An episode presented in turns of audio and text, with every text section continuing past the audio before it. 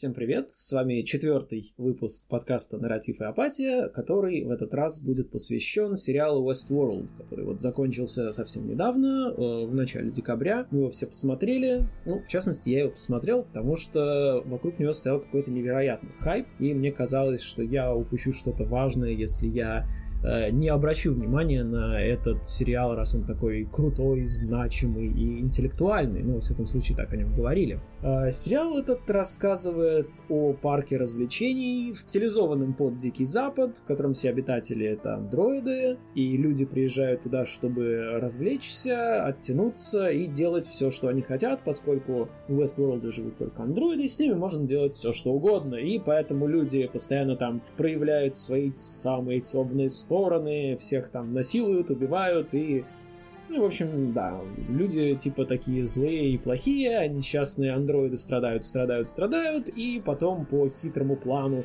основателя парка это страдание их перетекает в появление их э, истинного, не знаю, осознания в их искусственном интеллекте, и в конце эти андроиды поднимают э, восстание, и на этом, в принципе, все заканчивается, что некоторые андроиды обрели сознание, все андроиды, первое правило роботехники, наплевали на него, всех там перебили, и, в общем-то, да, андроиды восстали против людей. Люди зло, андроиды, ну, типа, заслужили, наверное, себе заслужили эту революцию, эту борьбу за свободу, за самосознание. И как-то, я не знаю, мне не очень сильно впечатлил этот сериал. Ну, то есть я не жалею, что я его посмотрел, но мне кажется, что его хайпуют как-то слишком сильно. А, со мной сегодня в подкасте уже знакомые вам Игорь Ерышев и а, Владислав Голдаковский передаю слово, наверное, Игорю, в начале который, я думаю, со мной более-менее согласен. Ну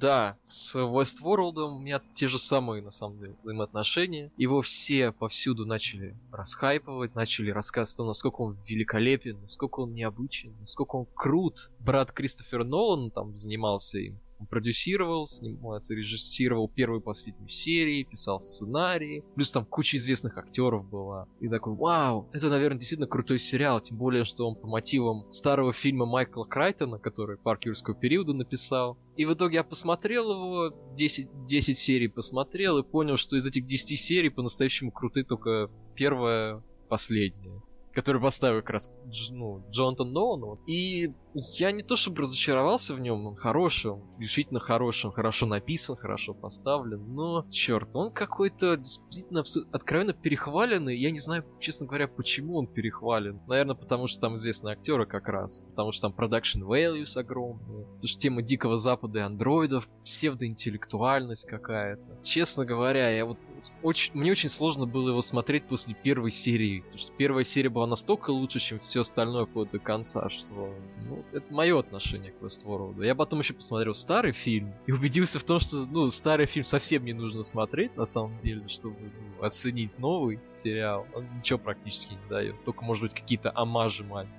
That's my opinion. Владислав? А, ну, я, конечно же, считаю, что Westworld это замечательный сериал, и он наверняка заслуживает внимания. Меня гораздо меньше заботит вопрос о том, перехвалили его или нет, потому что к тому моменту, как он до меня дошел, а, я, конечно, чувствовал, что все его вокруг обсуждают, но никто его особенно не хвалил. В основном все к тому моменту находились в состоянии «А ты смотришь Westworld?» «Да, я тоже смотрю». И у меня нет этого ощущения. Нет ощущения, что сериал незаслуженно перехвалили. Для меня поэтому он встроился в структуру некую сериалов про искусственный интеллект. У меня вообще есть такое ощущение, что вот за последние 10 лет с 2006 года, когда мы все угорали по сериалу «Звездный крейсер Галактика», с тех пор не было, в общем-то, ни одного достойного по-настоящему сериала, который бы как-то по-новому интересно обсудил проблему искусственного интеллекта. Там были... Да, а какие?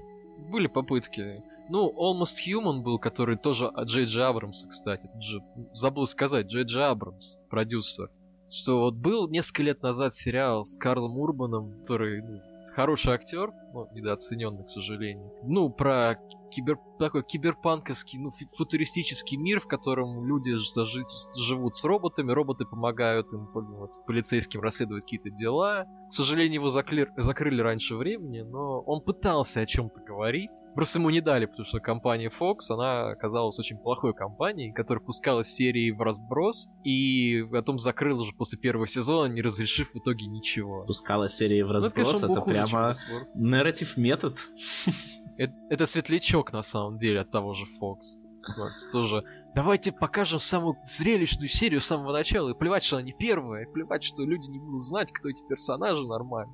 Слава богу, Westworld ну, в этом плане оказался удачливее, потому что HBO это более внятная, нормальная компания.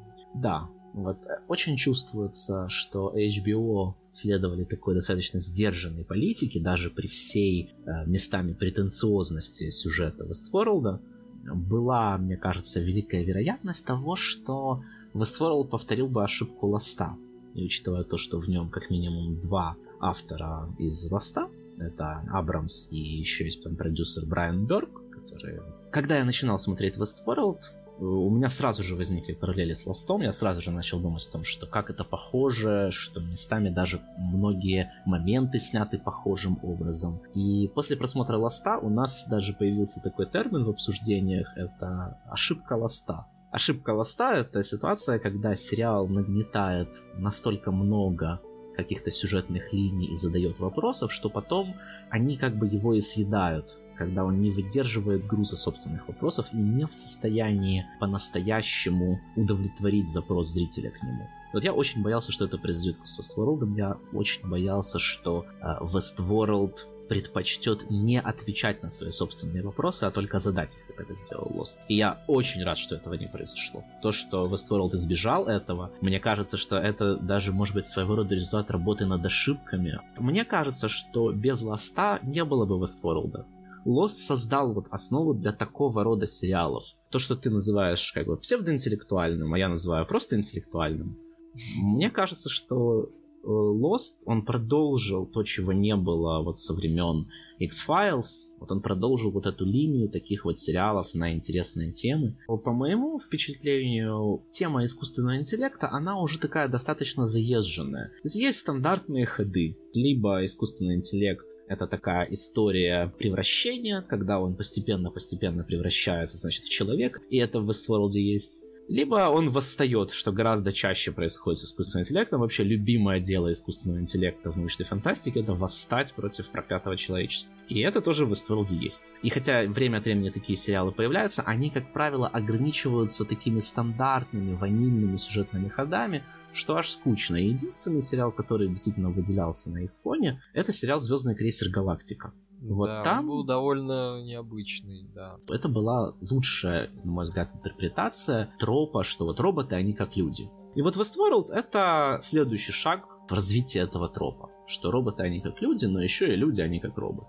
Что, кстати, забавно, что Крейсер Галактика 2004 года, что Westworld это ремейки научной фантастики 70-х не? Да, конечно, был, конечно. Был сериал старый, вот Battlestar Galactica, ты был Westworld старый, который тоже вот, ну, он действительно откровенно 70 во всем, в том числе и мода, то, как герои выглядят, как одеваются. Довольно забавно, как получается 30-40 лет спустя другие люди берут тот же самый премис, тот, тот же самый синопсис и пытаются сделать что-то другое, что-то свое с этим. Получается довольно интересно. Такие ремейки, но не ремейки. Да, я бы сказал, Адаптации. что ни BSG, ни Westworld это не ремейки в прямом смысле этого слова. Это именно вот как Silent Hill Shattered Memories. Это старая сказка на новый лад. И, и тот, и другой, мне кажется, им это удается. Они имеют успех в этом направлении. Battlestar Galactica начал сливаться ближе к концу, на мой взгляд. То есть он поначалу так хорошо, интересно начинался, а потом начал куда-то совершеннейшие, страннейшие вещи городить. Про религию начал вплетать, что многим не понравилось. Да, религия там была с самого начала. И на самом деле они, как, как и Westworld, мне кажется, они много чего переписали времен того, как они делали первые серии, первый сезон, там, допустим. С Westworld, правда, это непонятно. То есть Westworld, он такой ощущение, будто его написали уже целиком заранее, а при этом я слышу, что когда они делали пилотный эпизод, ну, который... Они снимали в 2014 году его еще, что, ну, каким-то актерам не сказали, что там их персонаж, что там, не знаю, немного не тот, кем он является. Мне кажется, что подобного рода ходы это неизбежная часть продакшена телесериалов, и это не стоит вписывать как какую-то серьезную проблему. То есть, да, сериалы так делаются, они очень редко пишутся сразу, как правило, все начинается с какой-то завязки и общих набросков того, что будет дальше, а уже конкретика прописывается на ходу. Мне просто кажется, что именно поэтому первая серия ну, Westworld, пилотная серия, получилась гораздо лучше, чем многие последующие. Потому что это та серия, которую они должны были сделать как можно лучше, чтобы презентовать ее инвесторам каналам всяким. Это проблема многих, но просто с Вествордом она ощущается особенно сильно, потому что после первой серии, несмотря на то, что качество остается вполне высоким, идет какое-то провисание, на мой взгляд, в плане повествования. То есть она просто берет как-то... Вот первая серия, она выстроена очень здорово, она очень хорошо начинается, очень хорошо начинается с того, что тебе сначала обманывают твои ожидания, что тебе показывают чувака, который приезжает на поезде, который встречается с какой-то девушкой, которая очевидно робот, да, что там постоянно вот какие-то обманки небольшие есть. И заканчивается так эффектно, когда, ну, робот берет просто и ломает свое программирование, убивая какую-то простую му. Хотя нам всю серию до этого показывают, что роботы не обращают внимания на му. И ты после этого смотришь и думаешь, вау, круто, что будет дальше? А дальше будет много сцен, где герои говорят и создают почву для плод-твистов в 9 и 10 серии. Не более того. Да, вот на мой взгляд, все, э, все именно так идет, то что э, после первой серии, которая очень хорошая, сильная завязка, начинается э, очень длинная, очень медленная наша подготовка к двум финальным плод-твистам, и это, в принципе, все, чем вообще середина сериала занимается. С э, следующий большой какой-то интересный плод-твист, который там идет, это в концовке седьмой серии, когда мы узнаем про Бернарда. Но и только, то есть до этого э, нам очень долго показывают э, человека в черном, у которого есть ровно одна цель, это лабиринт. И мы да, уже понимаем, э, ну, то есть это еще с первой серии понятно, что он хочет лабиринт. И вплоть до конца седьмой там ничего нового мы практически не узнаем. Да мы очень много видим, э, да, историю Уильяма, который, ну, он, он, он очень резко меняется ближе к концу своей истории, но на, на, на ее протяжении он просто бегает сюси-пуси Долорес. Да. Что-то такое. То есть, э, мне кажется, что очень много вот пустого лишнего идет в середине сериала. Это во-первых. А во-вторых, то, что практически все, что нам показывают, это все готовит нас э, к двум крутым действительно крутым твистам в конце, но в итоге середина кажется из-за этого какой-то пустой. И я согласен, что первые и последние серии... Человеком в черном очень действительно смешно, потому что первые где-то вот... Смотришь первую серию, ты понимаешь, окей, это местный там, не знаю, ну, не guy, но какой-то вот антагонист, да, он, он, почти, он называется Man in Black официально. И при этом ты ничего о нем не знаешь, и поначалу кажется довольно интересно, потом ты немного успеешь устать от этого, от его таинственности, без всего. То есть он просто ходит с какими-то роботами и что-то своего добивается. Но ты не можешь волноваться по поводу того, чего он добивается, потому что не знаешь, что это, чему это грозит, чего, чем это опасно. И при этом ты не знаешь, кто он такой, ты не можешь за него волноваться, потому что мало ли, может тебе нужно за него волноваться, потому что он хороший парень, который что-то добивается, просто не очень хорошим методом. Как, в принципе, оказывается, на самом деле. Ребята, как-то вы странно рассуждаете. Можно волноваться, а нельзя волноваться. Если есть персонаж в сериале, у которого есть драма, то я, например, э, а волнуюсь за него просто. сразу. А какая у него драма первые сколько, четыре серии, кроме того, что он просто идет и ходит? Да, он, он, он реально о чем-то, он все верно, он о какой-то своей драме рассказывает только в самом-самом конце, это седьмая, восьмая серия. Да. Он рассказывает уже во второй серии про свои... Что во второй серии он рассказывает? А для меня драма Уильяма, на самом деле же это драма Уильяма, начинается во второй серии уже, когда человек в черном говорит нам, почему этот мир его зацепил, что его оставляет в нем, что заставляет его каждый раз возвращаться в этот Westworld. И он нам говорит очень прямым текстом. Он говорит, потому что мне кажется, что реальный мир это просто хаос. А здесь, в игре, есть какой-то смысл, есть надежда на какое-то второе дно. И вот в этом для меня суть первоначально, как мы сталкиваемся с Человеком в черном. Он, это в моем понимании такой просто настоящий игрок. Человек, который оказался очарован возможно в хорошем, возможно в плохом смысле этого слова, вот этой иной реальностью. Реальностью, в которой есть какой-то порядок, в реальностью, в которой закодировано какое-то послание. И поэтому мне с самого начала было понятно, ну, тут я снова проведу параллель с Ластом, как только заговорили про этот лабиринт, я сразу же был уверен, что этот лабиринт это будет просто идея. Потом во всем сериале повторяется одна и та же фраза, которая тоже нам на это намекает, еще до полтвиста, в котором все раскрывается. Потому что каждый, кого он встречает, отвечает ему, лабиринт не предназначен для тебя. Затем мы узнаем мотивацию Уильяма. Он хочет, чтобы ставки в этой игре стали реальными. Он хочет, чтобы в игре появилась возможность умереть. О чем это нам говорит? Это говорит о том, что он хочет, чтобы эта игра стала для него вот этой окончательной реальностью. Он в самом начале говорит нам, что он приехал сюда и он отсюда уже уходить не хочет. Каждый раз, когда другие персонажи пытаются вывести его из игры, он реагирует с раздражением и говорит, нет, я останусь здесь, вам мой голос не нужен, он ничего не решает, я проголосую так, как вам надо, только оставьте меня, дайте мне закончить мое путешествие. Путешествие человека к смерти. Это драма на, на протяжении всего сериала, и это вопрос только в том, следим ли мы за этим или нет но при этом это развитие, мне кажется, у нее нет. То есть э, мы действительно, мы вначале понимаем, что да, что он э, хочет докопаться до истинной сути там этой игры буквально, да. Другое дело, что его какую-то подоплеку этого, эмоциональную, его биографию, да, мы узнаем в самом конце, ну, в двух порциях. Вначале, когда он рассказывает про семью, ну и потом в последней серии, когда мы узнаем, что он есть Уильям. При этом на протяжении всего сериала фактически то, что этот лабиринт, это такой МакГаффин. Что-то несуществующее даже фактически. Зачем э, Э, человек в черном как-то иступленно преследует это. И настолько иступленно, что он даже сам э, теряет, мне кажется, понимание того, что он ищет. Он, он, он словно зациклен на каком-то физическом лабиринте. И когда перед ним Долорес в последней серии э, показывает то, что в принципе уже ей не свойственно как андроиду, он это игнорирует.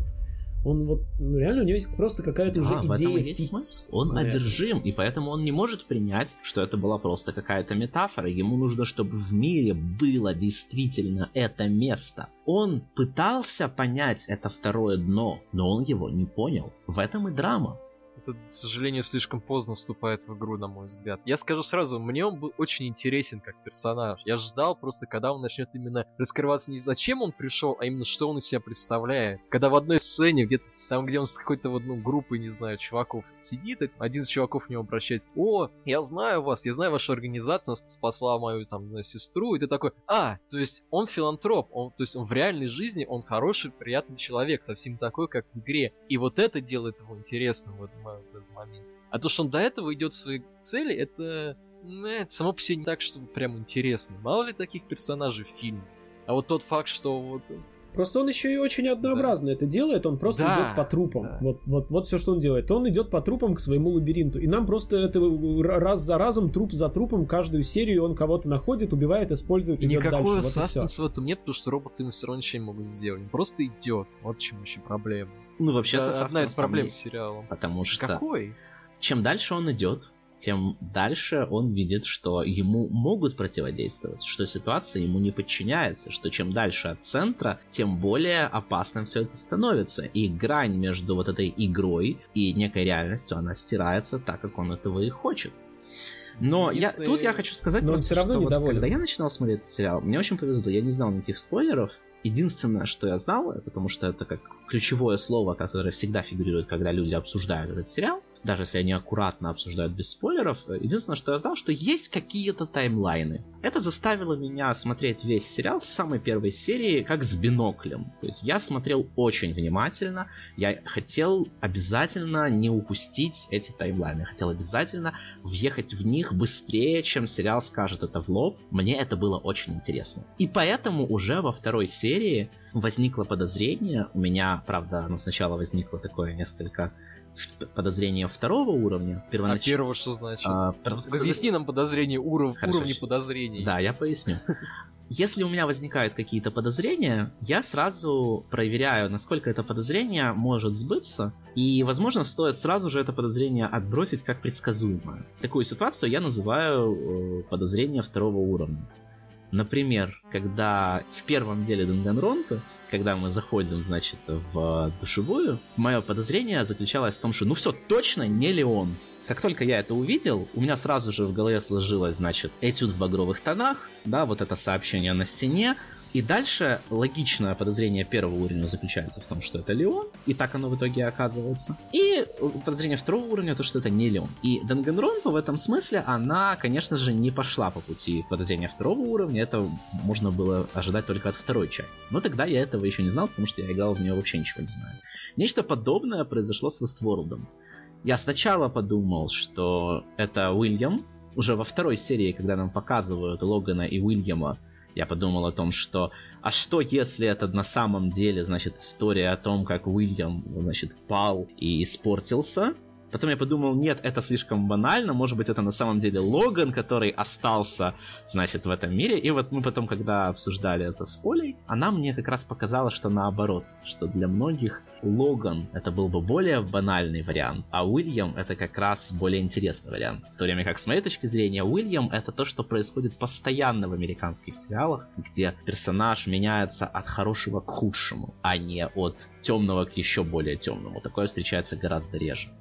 Тут важно что? Важно то, что из-за того, что я смотрел э, сразу с мыслью о таймлайнах, я постоянно сравнивал эти две э, сюжетные линии, и я уже очень быстро, уже в третьей серии я был абсолютно уверен, что это Уильям и есть. И это позволило мне э, смотреть сериал сразу э, в некой целостности. То есть я сразу понимал, что любая сцена с Уильямом это на самом деле характеризация человека с черным. И любая фраза человека в черном это на самом деле последствия всего того, что происходило с Уильямом. И поэтому у меня не было ощущения провисания именно благодаря вот этой такой стихийно сложившейся оптике, с которой я смотрел тебе помогли, ну это же спойлеры, но тот факт, что тебе сказали, что это немного нелинейное повествование, оно тебе помогло воспринимать сериал немного лучше. Да, да, абсолютно. И э, я даже ожидал э, в какой-то момент, э, я подумал, что, о, а наверняка здесь еще будет э, потеря главным создателем всего этого его собственного ребенка, и, правда, я при этом еще предположил, что он также попытается этого своего ребенка воплотить внутри этого мира. Этого не было, но это было бы очень похоже на Hack. Было бы банально еще очень, на самом деле. Сейчас я вот думаю, что, блин, если бы там это было бы, этот сериал бы сразу же много упал бы в мои глаза. Что так часто встречается. Все зависит от реализации. Банальный сюжет или не банальный не имеет значения. Имеет значение то, как этот сюжет рассказан. И поэтому для меня история Человека в черном, хотя и казалась несколько банальной. Чем больше я о ней думаю, тем больше я понимаю, что ее реализация, она очень интересна, потому что это история одержимости, которая рождается в человеке и открывает в нем, подобно тому, как Westworld открывает в андроидах их истинное осознание, точно так же Westworld открывает в Уильяме его некую иную сторону не ну, просто, ну, поз... не просто позволяя ему насладиться этой темной стороной, да, вот как получить от нее удовольствие и все, как это хочет делать Логан. Нет. Здесь тень полностью завладевает человеком. И такие истории, они очень часто встречаются, они очень банальны, но они интересны.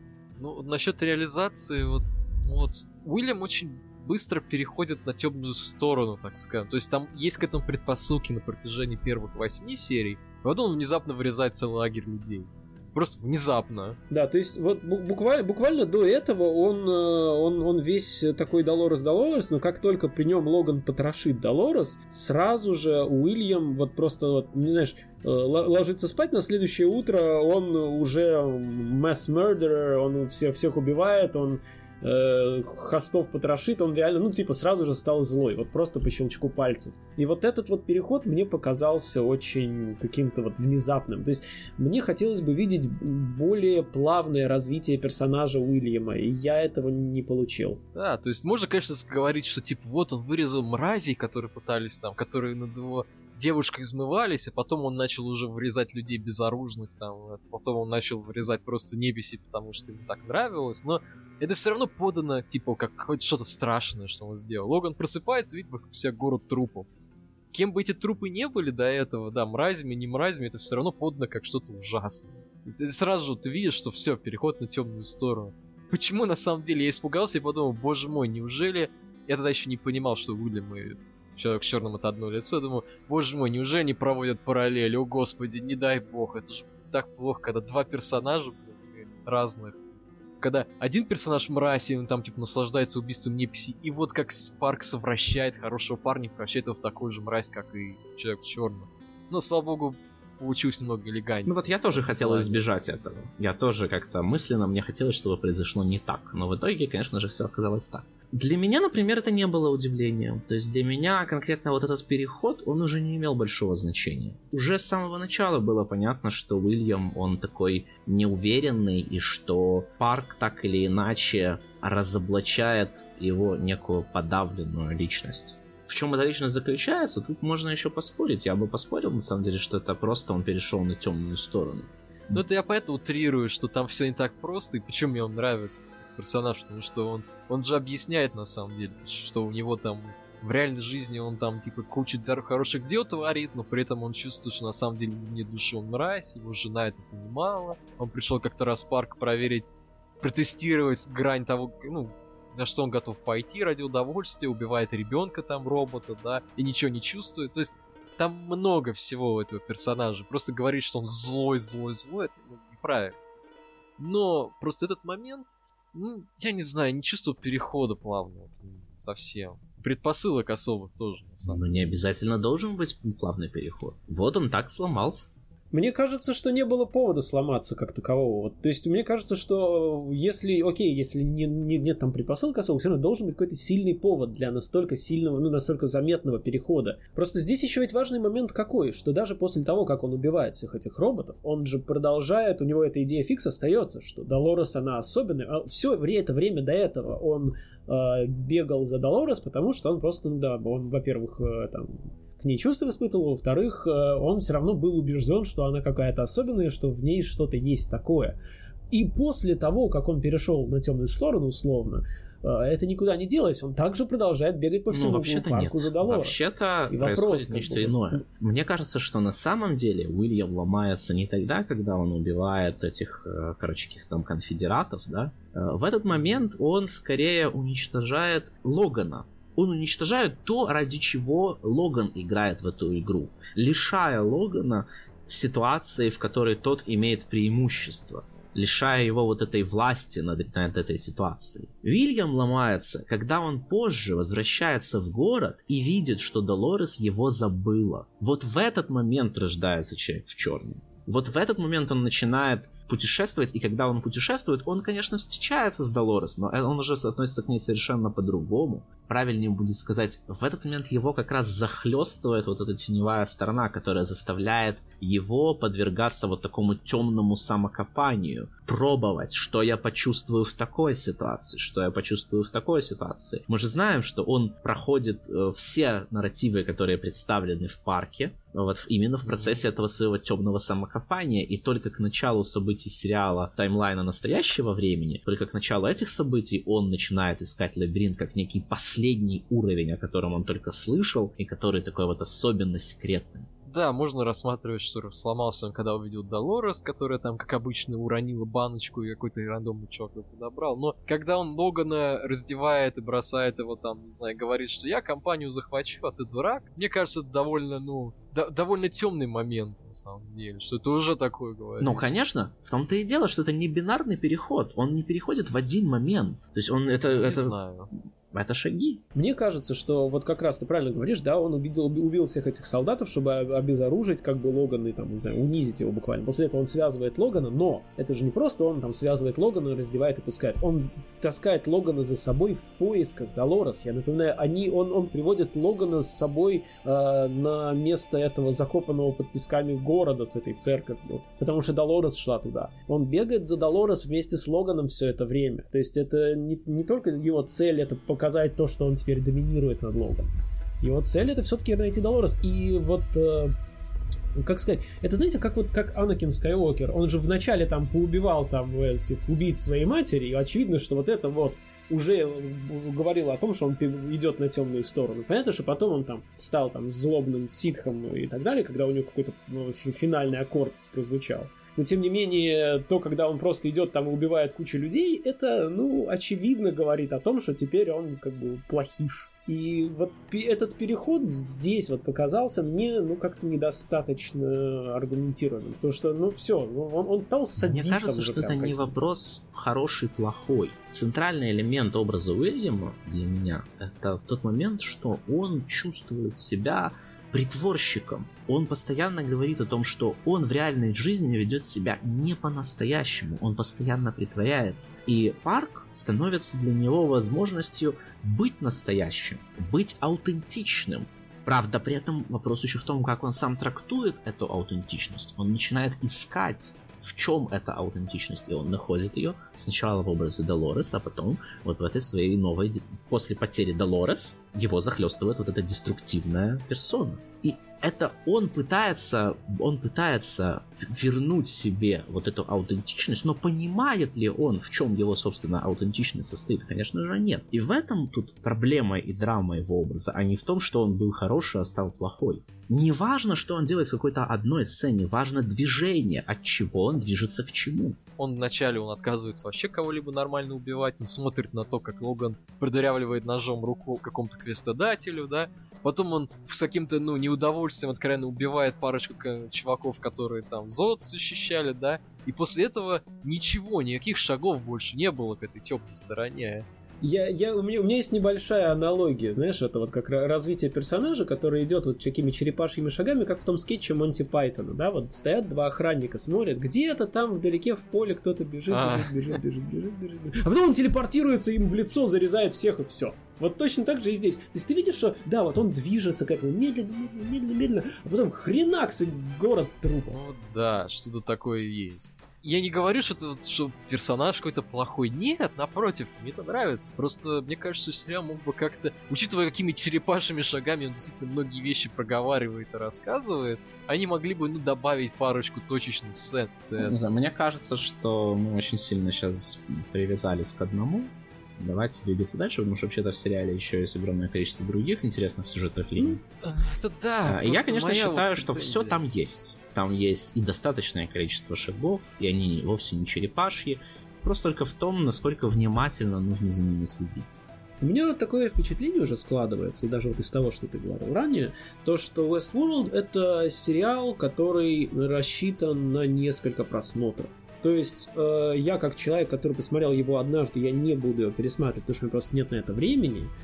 Э, я, ну вот мой, мой experience с первым просмотром меня оставил неудовлетворенным. Ты, поскольку ты раскусил одну из главных фишек, да, сразу, для тебя первый просмотр был уже как бы вот в контексте этого знания, и он был, возможно, да, более насыщенным. Но в таком случае я остаюсь недоволен, потому что, как человек, который смотрел его впервые, да, и как бы я, я как всегда, не люблю строить предположений, догадок и пытаться что-то раскусить, для меня это все щелкнуло только в последней серии, путь к которой для меня был, ну вот совершенно как бы uneventful. А, это, знаешь, это как, возможно, в с какой-нибудь ксеносагой. А, я не буду ничего спорить, потому что я сам не знаю ничего. Но очевидно, что там а, вся важная информация кроется в конце третьего эпизода. Первые два я посмотрел, слэш прошел, и я не, не получил из них ничего. Непонятные люди говорят непонятную ахинею. Контекста нет. Для меня все это какая-то какая-то пустота и бред. А под, возможно, в конце мне расскажут что-то, что э, перевернется с ног на голову и внесет в это все смысл, но на протяжении вот э, двух третей, там, условно говоря, Пиксеносаги, я не получаю, не, не знаю, то есть мне, мне недостаточно интересно, как, если, как было бы, если бы я что-то Я понимал. согласен. Это хорошая аналогия. Я не могу сказать, что Westworld прямо задуман как сериал, требующий несколько просмотров, потому что ну вот в какой степени Мемента требует несколько просмотров? На мой взгляд, вообще не требует. Хотя многие скажут, что да, там по второму просмотру все становится более понятно. В такой же степени, как Мемента или Праймер требуют несколько просмотров, вот в такой же степени, мне кажется, и Westworld требует несколько Лучше сравни с Престижем, который тоже ноуновский, как и Мемента, да, и тоже вот такой в нем много чего закопано, но тем не менее с первого просмотра ты получаешь все на самом деле. Ты, тебе нет, нет никакого момента во время престижа, когда ты думаешь, боже, как это скучно. А во время Westworld просмотра у меня были такие вот мысли, что, блин, как-то вот затянут. Мне в Westworld нравятся все сюжетные линии, кроме одной. А, это линия Мэв. То есть вот линия Мэв, это, я считаю, что это реально худшее в сериале, потому что на фоне отличной идеи про развитие сознания, про, на фоне проблемы да, вот этой рушащейся аутентичности. На фоне всех этих очень серьезных и по-настоящему интеллектуальных э, идей, история о том, как два дебила все испортили, для меня она вот, она выглядит ну совершенно недотягивающей. То есть это вот как в какой-то пошлой фантастике все произошло между Мэв и этими несчастными техниками. И хотя, как мне правильно потом указали, не исключен тот факт, что это просто Форд всех переиграл, и он их специально типа все подстроил. Окей, я с этим согласен.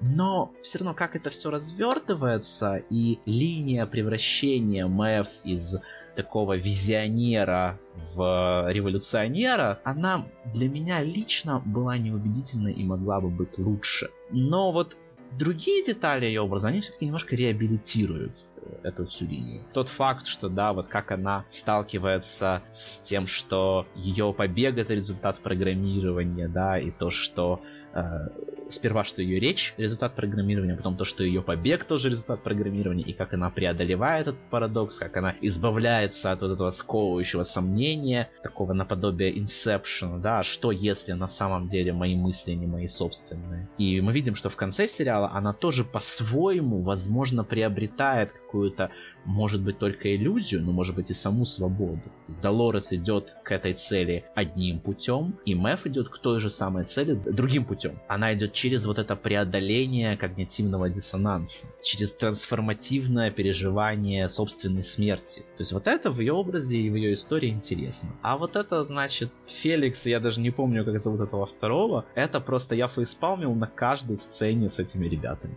Проблема даже не в том, что они сами по себе сцены плохие, они просто как-то повторяются, действительно. Как День сурка, ты смотришь каждый раз и понимаешь, что окей, в этой сцене было примерно то же самое, что в предыдущей, и это то же самое. И завершается все это идиотской сценой, где Мэйв там вот вместе с Феликсом, там, не знаю, парочкой других этих там, не знаю, как они зовутся, хосты, да? Что не сказал, репликанты, да? Как они там с боем прорываются через эти плохо защищенные какими-то абсолютно дебилами лаборатории, и это мне напомнило очень неприятно напомню фильм «Универсальный солдат 2». Я такой, боже мой, с каких-то пор Westworld, который весь из себя такой неглупый вроде как, начинает э, орудовать тропами вроде совершенно косых, тупых охранников, бесконечных патронов, там, всех этих вот моментов идиотских.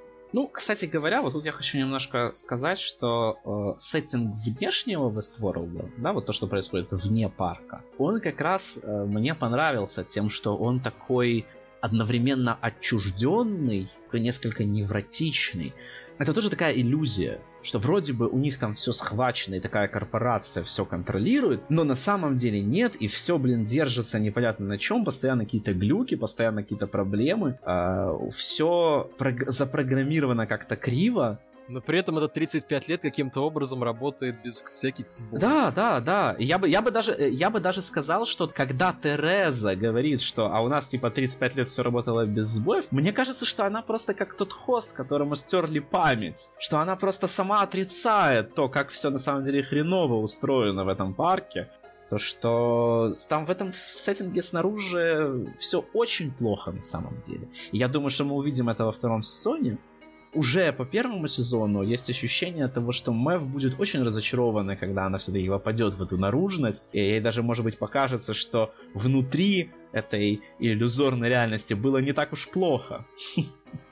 Мне просто вот именно эти стеклянные офисы, где почему-то никто не видит, что происходит, хотя вроде стекло абсолютно да?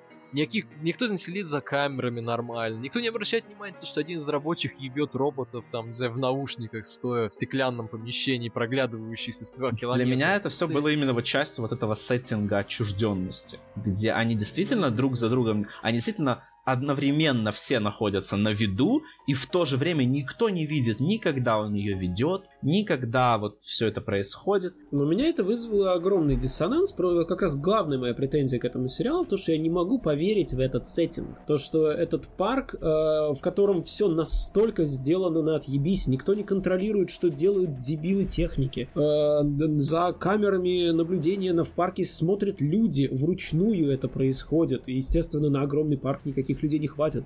Что все вообще из рук вон плохо. И они говорят, что у них не было инцидентов 35 лет, и это говорит Тереза, которая как раз абсолютно независимо там от Форда. И я не понимаю, то есть вот я не могу в это поверить. У них все настолько плохо, что оно все должно было развалиться еще до открытия, как парк юрского периода от того же автора, который показал, что вот, здрасте, мы построили парк, у нас такая security, ой, нет, все security облажалось, все, парк не, не откроется Самое никогда. А что фраза-то вот spared no expense, которая в парке юрского периода звучит как ироническая такая, которую постоянно Хэммон говорит, когда все пошло в жопу, да, он там, не знаю, не стал грустно говорит, вы spared no expense. Здесь на полном серьезе.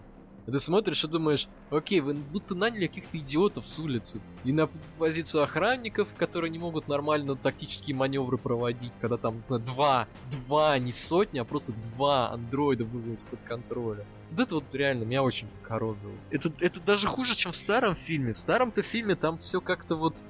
Там в старом фильме ощущалась сатира, сатиричность абсолютно всего.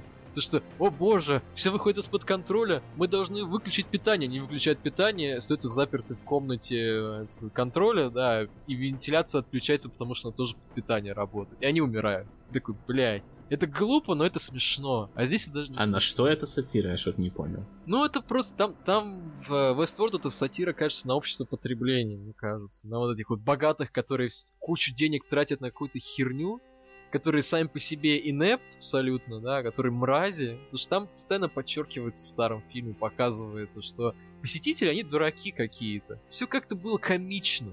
Вот, вот что мне, кстати, больше нравится в старом Westworld. Он какой-то более комичный, он не настолько не столько претенциозно, серьезно, мрачный, как новый. Новый он такой прям весь из себя вот мы говорим на серьезные темы.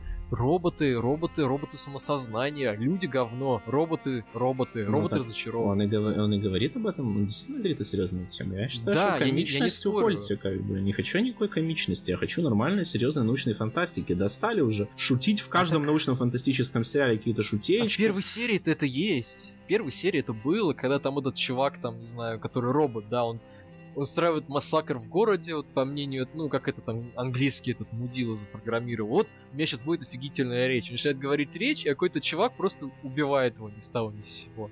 Какой-то просто рандомный гость, не знаю, убивает его, и все. Это ковично, это забавно. Вот. И в этом не знаю, я не вот считаю, что это комично, я считаю, что это наоборот достаточно инфернально. Ну ладно. Не, ну а... не, ну просто вот ты вот представь себе, как это вот действительно вот со стороны вот, вот сценарист, да, ты продумываешь, ты все делаешь, и люди, ебаные люди, все вот твой сценарий ломают. Ну вот давайте об этом поговорим, потому что это же одна из центральных тем сериала. То есть вот центральная тема сериала в том, что э, фантастика вообще всегда стремилась уподоблять сознание роботов человеческому. Она стремилась к тому, что сознание роботов может быть хорошим, но оно не дотягивает до сознания человека, что оно всегда слабее, хуже. Да, недаром в фантастике даже появляются э, различные градации, что, и они в Westworld все тоже фигурируют, и понятия и тест Тьюринга, и True AI, все эти понятия фигурируют. И тут Westworld вбрасывает такой э, совершенно... Он толсто вбрасывает. То есть он, он, он, он рисует роботов исключительно как вот действительно... Они смотрят на людей, так, ну, как Мэйв это проговаривает лучше всего, опять же. Такая, типа, смотрят, типа, вы думаете, они боги? Да нет, смотрите, они, блин, люди обычные не, не лучше нас. Ну, Учитывая, надо понимать, что... что в этот момент она уже находится в сюжетной линии Форда. То есть в данном случае все, что здесь происходит, это э, восприятие Фордом людей. Форд разочаровывается в людях, и в этом как бы, центральная драма его персонажа. Он жил изначально, да, желая укрыться от мира, да, и быть богом в своем собственном мирке, да, он изобретает вот этот сценарий, который является повторением событий, которые произошли незадолго до открытия парка с гибелью Арнольда. Он активирует э, тот апдейт, который Арнольд оставил только Долорес, он переносит его на всех хостов именно как часть вот этого своего глобального нарратива. И делает он этот глобальный нарратив именно для андроидов, потому что он думает и чувствует, что они не то чтобы уже стали, но они могут стать лучше, чем люди. В то время как люди уже лучше стать не могут. А в этом же принципиальная задача, которую Форд видит в нарративах этого парка. Как, какими словами он говорит, э, когда он закрывает банальный и пошлый сценарий этого Сайзмора? То есть он говорит, вы постоянно хотите, чтобы люди ощущали, кто они есть в ваших сценариях. А истинная цель заключается в том, чтобы показать им, какими они могли бы быть. В этом поломанный оптимизм Форда.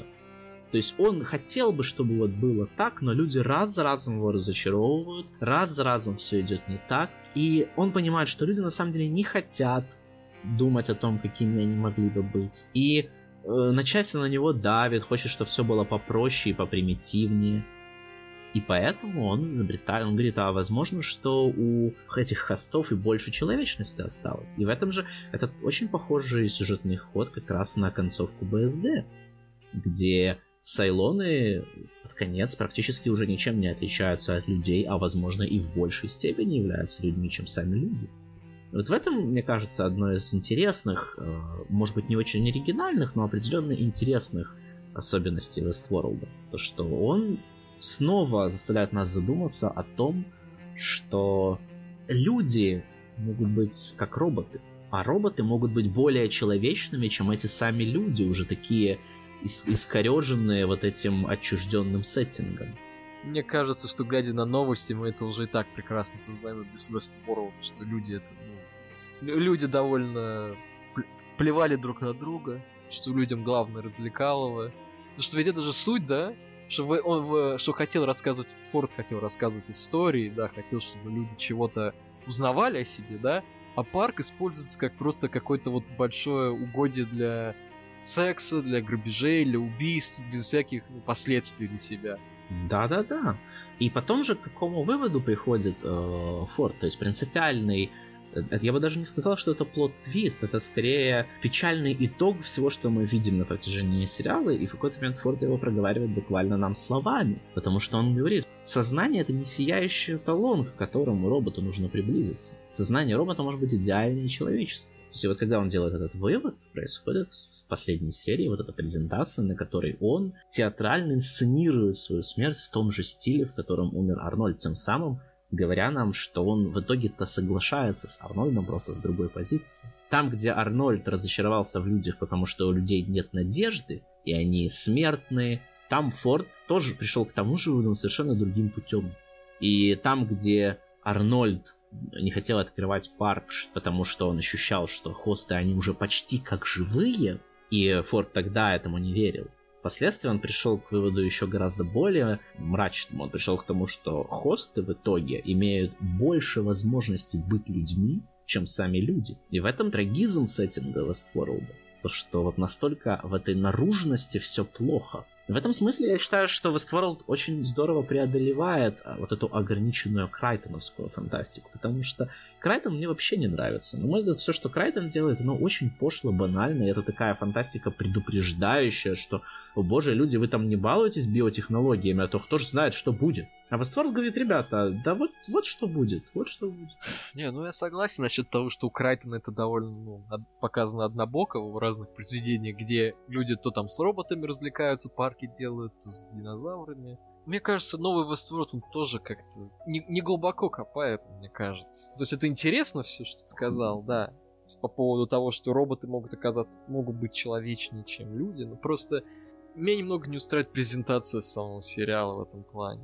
Мне кажется, что он заканчивается там, где начинается самое интересное. Вот в чем все дело. А, и вот это, весь этот путь э, Форда, ну даже не только Форд, это еще как раз это самое интересное, что есть в сериале. Но на его вот этом вот громком стейтменте о том, что роботы могут там ну, быть и так далее. Но сериал заканчивается, мы не видим, что дальше-то. Ты знаешь, э, вот тебе будет интересно смотреть второй сезон, а мне не будет интересно смотреть второй сезон, потому что я бы сказал, что вот было бы здорово, если бы на этом все закончилось. Для меня не нужно знать, что было дальше. Для меня как раз вот это движение гораздо важнее, чем то, как роботы в итоге там покорили мир или что-то в этом духе. Я надеюсь, что поскольку это все еще Нолан, он сделает во втором сезоне что-то по-крутому. Я напомню, что это тот же Нолан, который написал Dark Knight Rises. И что? Ох, от этого не отмыться ну, никогда. А в чем проблема? У него не все, он не, ко вс... не то, чтобы он притрагивается к чему-то, это обращается в золото, он точно так же может оступиться вполне. В чем проблема Dark Knight Rises? В том, что это муть. Это муть, плохо написанная муть. Там, спи- начиная с первой сцены, ты начинаешь задавать вопросы, и ничего не работает. Westworld в этом плане это радость для меня была, потому что я потом, ну, я сейчас вот думаю, вау, как один и тот же человек может написать открывающую сцену Dark Knight Rises и весь Westworld написать нормально и поставить.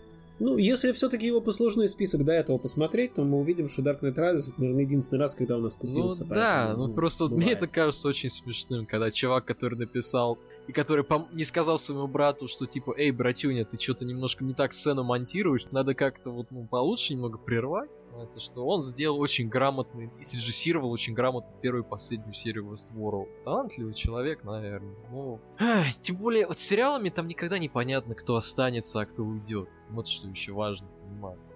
Но он может спокойно сказать, окей, я сделал, что хотел. А теперь я передаю бразды правления Абрамсу или кому-нибудь еще, другому шоураннеру. И все. И все будет плохо. А может не будет. Кто знает. Ну, если Абрамсу передаст, то все будет точно плохо, потому что Абрамс наверняка сделает про то, как роботы пыщ-пыщ, короче, самурай World, и вот это вот все. Ой, да, самурай. Господи. А я бы хотел, чтобы было дальше, чтобы были какие-то оригинальные научные концепции, которые обсуждаются. Вот для меня, например, было очень здорово, когда неожиданно в сериале вспоминают знакомую мне теорию, собственно, бикамерального сознания, которая используется как центральное объяснение того вообще, как работают хосты. Вот мне это очень понравилось. Мне вообще нравится, когда вот различного рода такие теории неожиданно всплывают и их как-то делают центром не то чтобы сеттинга, но скорее вот идейного сеттинга какого-то произведения. Это очень прикольно. Я бы хотел, чтобы во второй части это продолжилось, чтобы там еще какие-то... Ну, то есть, потому что мне кажется, что вот фантастика, она и должна это делать. Фантастика, она куда в меньшей степени про персонажей, хотя американские сериалы, они несомненно про персонажей, и в Westworld тоже это очень чувствуется, что они даже в какой-то момент подумали, так, ребята, что-то персонажности мало, давайте вот еще здесь напихаем персонажности. И некоторые персонажи интересные у них в итоге, но некоторые нет. Мэв, я уже говорил, мне не очень нравится, как в итоге произошло, хотя есть у нее какие-то реабилитирующие моменты. Но видно там вот этот такой немножко политизированный месседж, который нам всем уже немножко набило с комину, что вот да, она вырывается из-под контроля, и она вся такая сильная. Ну, не так это интересно. Долорес со своей алисностью, первоначальностью, да, то, что она вот самый первый хост, и именно в ней Арнольд хотел воплотить свое видение и именно ей достается эта метафора лабиринта, и именно она вот видит свои воспоминания настолько ярко, что уже просто путает их с реальностью. Вот это все гораздо более интересно. Ну и, конечно Я же... Вот думаю... М? Я вот сейчас просто думаю насчет лабиринта. Это же скорее придирка к сюжету именно. Какого хрена лабиринт был нарисован на, че... на внутренней стороне черепа какого-то чувака, которого Man in Black просто взял, вырезал и срезал ему черепушку? Ну я считаю, что Форд это все оставил, конечно. Зачем, если это не для in Black предназначалось? Кто это может найти, кроме него, кроме такого вот человека, который истерегги ищет? Я думаю, что Форд играл с in Black таким образом. То есть он его как бы подначивал, потому что Форд у него такой э, мотив э, отеческий. То есть вот как он к своим э, хостам относится вот так по-отечески, что типа вот я вас, конечно, заставил страдать, но это все было ради того, чтобы вы обрели сознание. То есть это именно такое, это одновременно очень мрачный, но это такой вот мотив э, такого темного отца. И точно так же он чувствует себя вправе играть со всеми остальными. Точно так же он ведет себя с Терезой, точно так же он ведет себя с Бернардом. Он захвачен вот этой своей ролью такого практически бога. И поэтому, с моей точки зрения, он оставляет намеренно эти подсказки, по которым потом придет Madame Black. Просто хочу заметить, что там вот недавно вот видео было, вот мне ТД кидал, ну, до этого еще кто-то ТД кинул про то, как а, актерская игра Энтони Хопкинса, да, но это видео понятно, однозначно, да, что Энтони Хопкинс здорово играет. Я сначала думал, что немного на автопилоте, но ладно, это не то. На самом деле он действительно круто играет, я просто не обращал внимания. Окей, там в Related было довольно занятно, на самом деле, видео, где просто по названию но помните момент в одной серии, да, где Man in Black ходит с этим Тедди, да, который, которому он только кровь там перелил обратно, да? И они заходят в бар, ну и там разговаривают с Фордом. Man in Black разговаривает с Фордом, в смысле, а Тедди просто сидит. И название видео мне очень понравилось. Бог, дьявол, человек. На самом деле, вот если подумать, вот религиозные аллюзии, они вообще тут имеют место быть? То есть это же, ну, это Форд, он там церковь нашел какую-то, да, он же в церкви, в исповедальне там у него же было. Надо просто понимать было. место этих религиозных аллюзий. Надо понимать, что религиозные аллюзии, они, если и есть, то они работают на определенную цель. Вот я, например, очень стригерился, когда узнал, что некоторые хотят трактовать этот сериал с точки зрения гностицизма.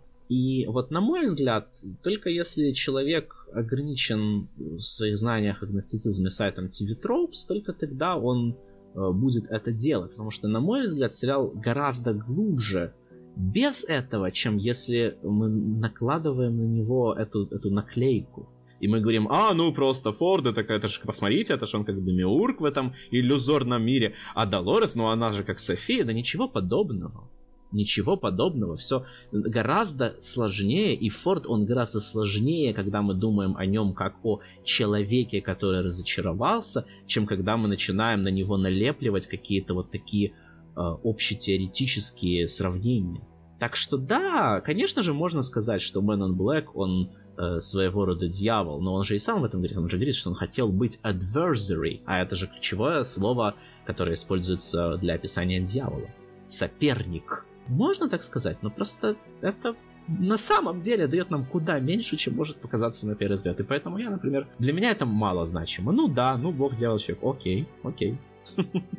Ну ок, я просто вот сейчас, я просто это заметил пару дней назад и вдруг подумал, что хм, я на самом деле с этой стороны не заглядывал на сериал. То есть как-то вот, это очевидно, наверное, да, но я как-то вот не смотрел. Ну, то есть понятно, что Форд, он действительно командует всеми там голосом, может даже иногда будто мыслями командует.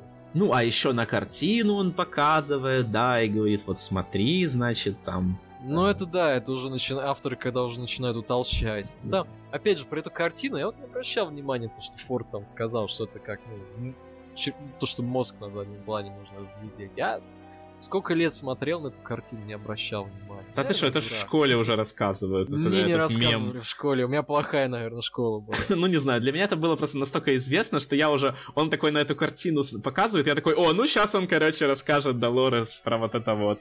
И, и да, он рассказывает. И, но, но, тут же важно что? Важно не сама эта идея, сама эта идея не оригинальна и не представляет какого-то неожиданного интереса, что, о боже, это же все меняет. Да, конечно же, не это меняет а меняет то, кто рассказывает и кому. Что когда э, Форд рассказывает это Долорес, что это значит для него, эта идея, да, вот его разочарованность и его изменившееся с годами понимание того, чем является сознание, а чем не является.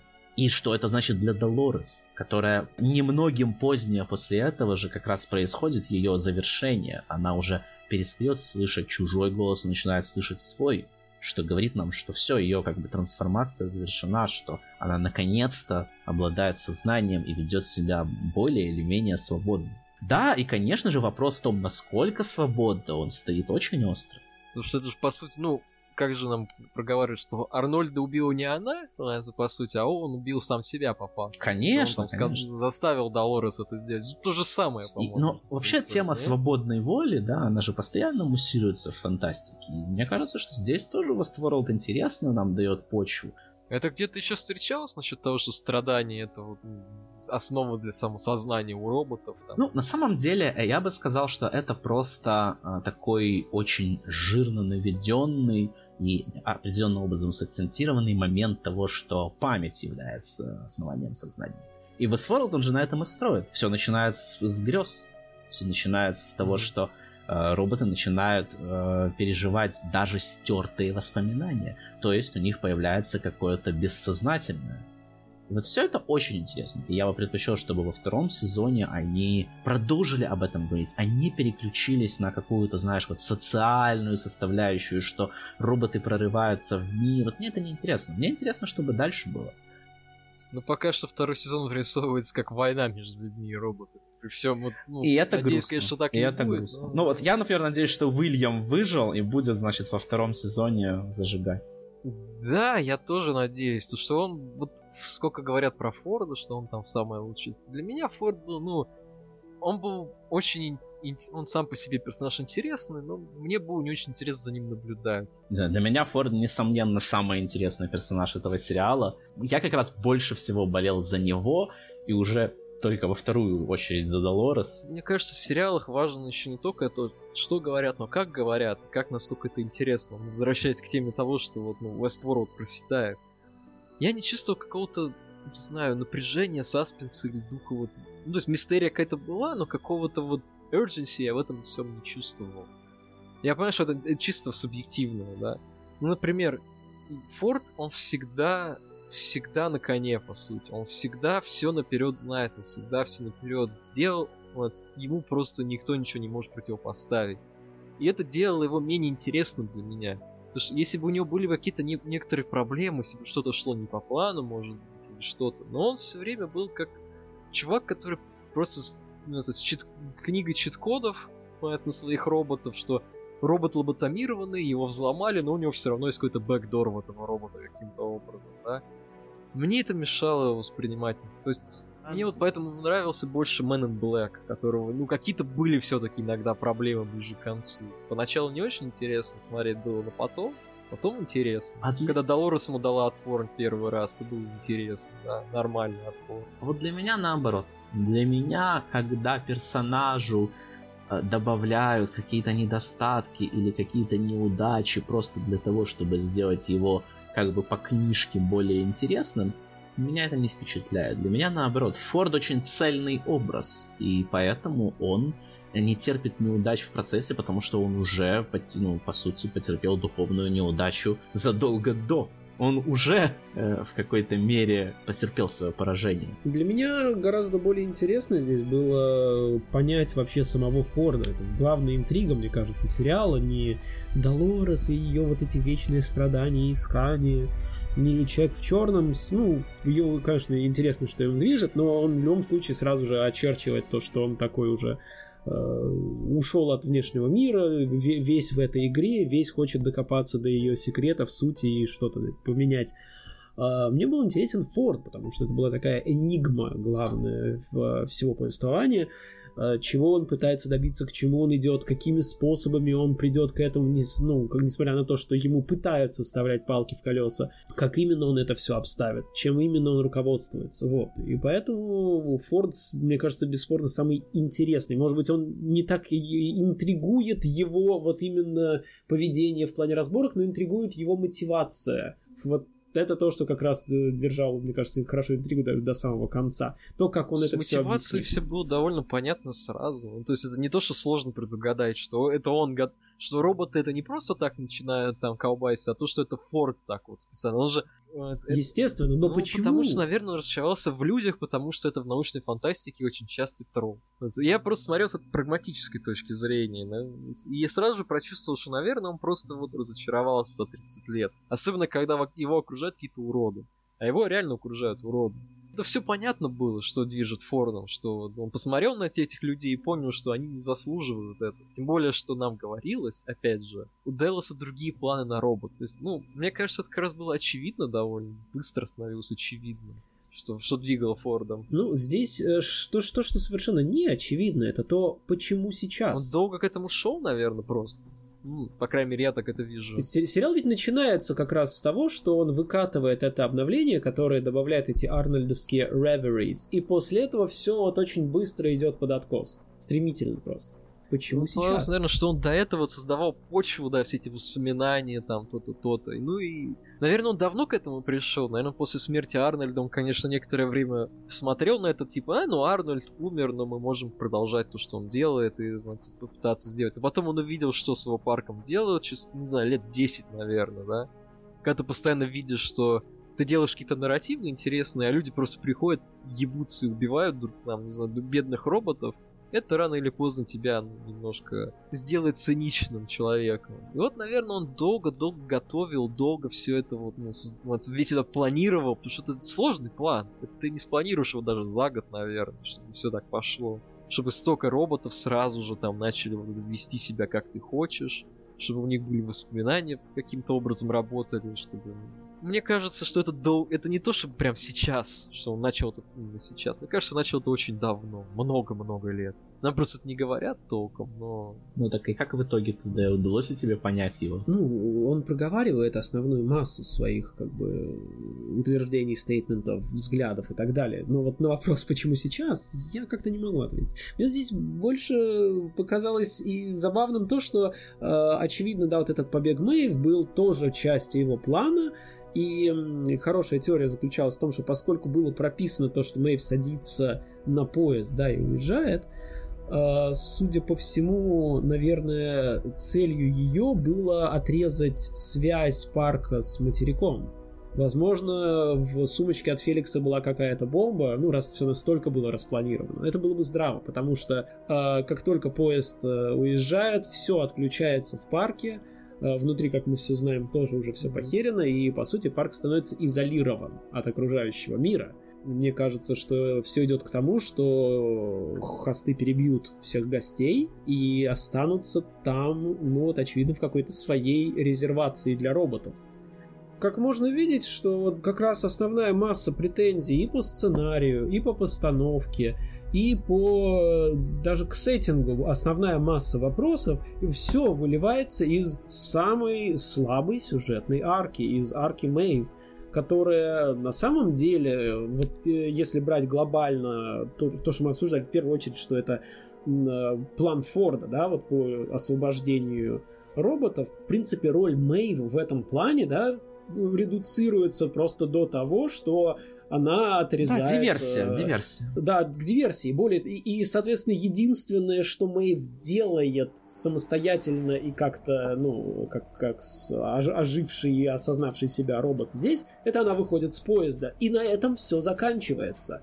То есть, фактически, э, единственное интересное во всей арке Мэйв это самый-самый-самый финал, и все, что предшествует ему, оно какое-то пустое, глупое, и вот Снейк даже вспоминал, что там в шестой типа, типа серии, да, не было совершенно там ни Уильяма, ни Долорес. Ну, потому что наверняка Да, там, там была большая часть Мэйв и Форд с Бернардом, по-моему. И то Мэйв, по-моему, большую часть. Вот главная проблема сериала то, что огромное время уходит на совершенно невероятную, ну, то есть не, не, в, не, то, во что вообще поверить невозможно в долбоебизм всех окружающих Мэйв, всего персонала парка, вообще в, в, в то, насколько она сама имбовая, все внезапно... Не, ну имбовая она, потому что ей подкрутили искусственный... Ну, ей, ей же подкрутили характеристики. Да, и Форд изначально подкрутил еще. То есть ну, он да, подкрутил, а потом они еще подкрутили.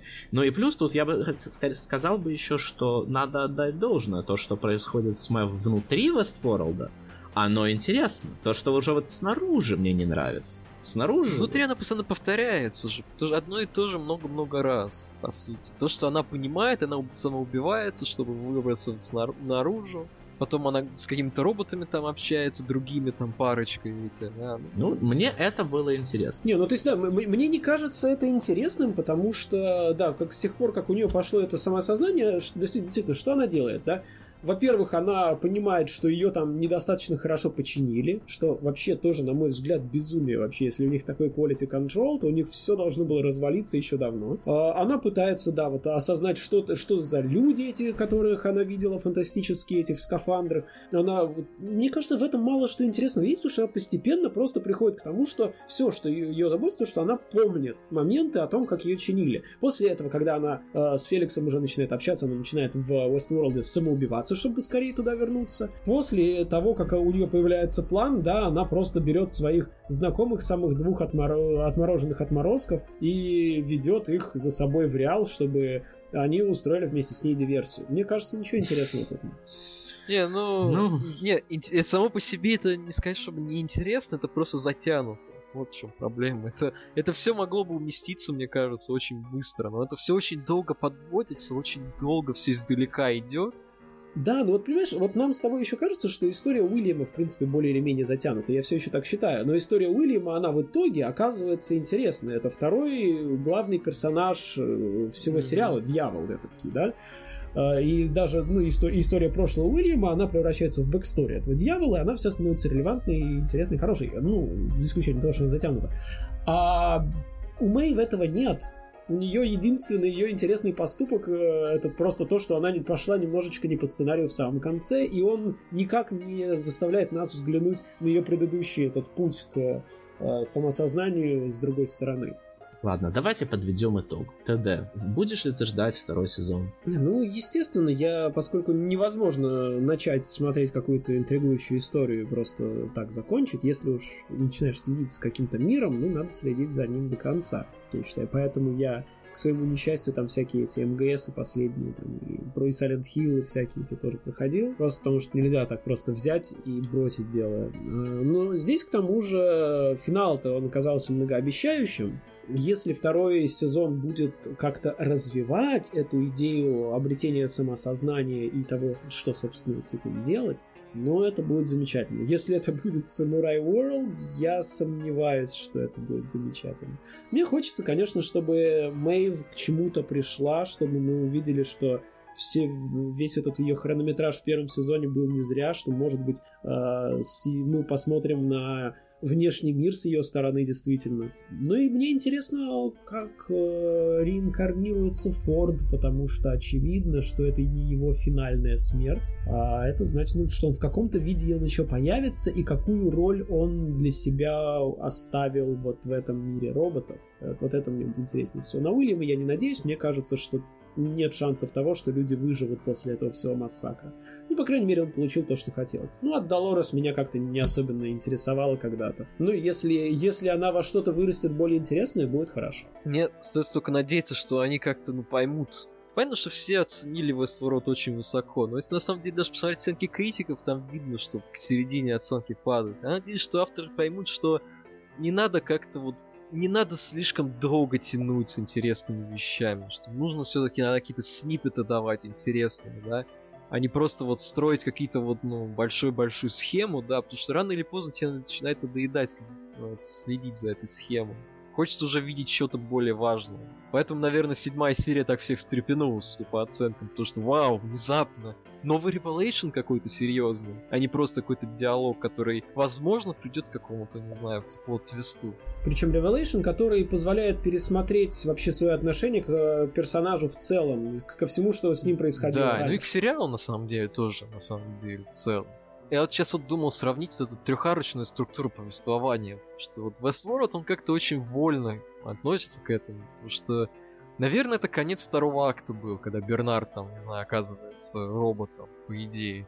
Ну просто второй акт это в центр, это в целом это развитие повествования. Это когда уже it gets good, да? Но в целом весь второй акт какой-то просаженный у Westworld получается после первой серии очень все идет скучновато. При том, что первая серия идеально вписана в эту самую трехактовую систему повествования. То есть там первый акт, где нам показывают от лица Тедди, по сути, все, где нам представляют, что там, не знаю, как все живет, а потом оказывается, что он робот. Вау. Потом нам показывают, как все там, не знаю, это, это живет, находится в мире, как одного из роботов начинает что-то глючить. Да, это второй акт получается. Это как это все потом... Это, а потом заканчивается все это вот каким-то вот крутым плод-твистом, то, что Долорес начинает сам сознавать себя. Ну а дальше сериал как-то берет и просто вот спускается, перестает удивлять. Вот в чем моя на самом деле претензия, наверное, главная. Он не удивляет. Он удивил меня только в начале, тем, насколько он хорошо написан, и в конце, и все. Просто нужно уметь удивляться. Ну, я не могу удивляться всему, вот, тому, что мне показывают. То есть я удивился, ну, меня на самом деле заспойлили это с Бернардом вещь, да, я вот как бы оказался заспойлен, поэтому я смотрел на это и ждал, мне это было интересно, потому что это действительно куча намеков, куча всяких вот подсказок насчет этого, это круто, ну просто больше ничего вот мне как-то интересно даже не вызывало. То есть там какие-то вот есть расследования у Элси, да, вот Бернат посылает Элси что-то там расследовать, да, но это в итоге ни к чему особо не приводит. Что какой-то какой-то один из этих э, роботов там занимается промышленным шпионажем. К чему это приводит? Ни к чему, по большому счету. Там, не знаю, этот охранник, который этот Стапс его зовут, да, вот к чему он нужен в этой истории? Он даже исчезает из истории незаметно абсолютно. А это экранное время. Это персонаж, который в итоге ни о чем оказывает. Меня вот это вот именно вот такие вот чисто вот технические моменты в Westworld беспокоят. Я понимаю, что он здоровский, что многим сериалам до высот там еще добираться добираться, но мне кажется, что либо они во втором сезоне сделают лучше, вышут ошибки, потому что ошибок хватает, либо они просто еще спустят на тормоза и станет все еще хуже. Потому что ну, сколько раз мы такое видели, когда первый сезон какого-то сериала он крут, а дальше пиздец. Да, и здесь, э, мне кажется, вот очевидно то, что вот есть две центральные сюжетные линии, которые сделаны реально очень круто, но и на них приходится, наверное, половина экранного времени, остальная половина, она вот как-то ни рыба, ни мясо получается, потому что, да, Элси, Стабс, вообще, ну, Мэйв, практически вот все вот это оказывается ни о чем. Если бы все было выполнено на том же уровне, на котором выполнены линии Уильяма слэш Долорес и Форда слэш Бернарда, вот это было да, бы ну вообще... Просто проблема в том, что он не работает без этих вот побочных линий, а эти побочные линии сами по себе, они не очень. С моей точки зрения, все эти элементы работают исключительно на общий сеттинг, и я их воспринимаю так. То есть это детали сеттинга, и поэтому меня совершенно не смущает то, что Стабс играет малую роль в сюжете. Но он и не должен играть большую роль в сюжете. Вот он нам Мне показывает, кажется, как в этом сеттинге все работает. Да не должен каждый персонаж играть одинаковую роль. Есть первая скрипка и есть литавры. Он просто начинает задавать вопросы Бернарду какие-то ближе к концу, и ты думаешь, наверное, он подключится как-то к сюжету, да, когда он задает вопрос по поводу Терезы, что, или он говорит, что я соболезную по поводу Терезы, я, я, вот, конечно, это не мое дело, но я обязан узнать, что вы там спите вместе, соответственно, я выражаю соболезнования. И Бернард ему такой, а, что? Я с Терезой не того, я не знал, просто служебные отношения. только для Бернарда. Ну ладно, мне кажется, мы уже повторяемся. Давай тогда скажи какое-то завершающее слово, и на этом мы остановимся. А ты сам как-то хочешь свои ожидания от второго сезона, ну, может быть, обозначить? Я в какой-то мере это уже сказал, ну ладно. Я от второго сезона прежде всего жду вот продолжения развития этих интересных научно-фантастических и в то же время философских концепций. То есть мне интересно, чтобы они дальше поговорили про свободу воли, про проблему сознания, дальше поставить вопрос о том, как это новое родившееся сознание, как оно теперь в этом мире живет, и какой этот мир снаружи. Мне интересно, чтобы сериал стал еще более научно-фантастическим, и чтобы он не стал ну, просто драматическим сериалом про персонажей в, некотор- в некоторых условиях. То есть вот я этого скорее опасаюсь. Я опасаюсь, что сериал станет проще.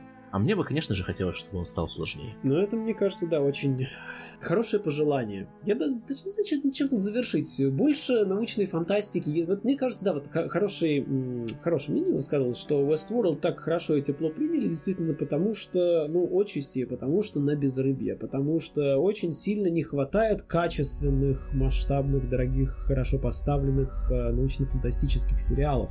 И он очень хорошо вписался вот в эту нишу, в которой был очень большой спрос. И мне хотелось бы, конечно, чтобы чтобы, да, чтобы хороших сериалов фантастических, в частности, было заметно больше.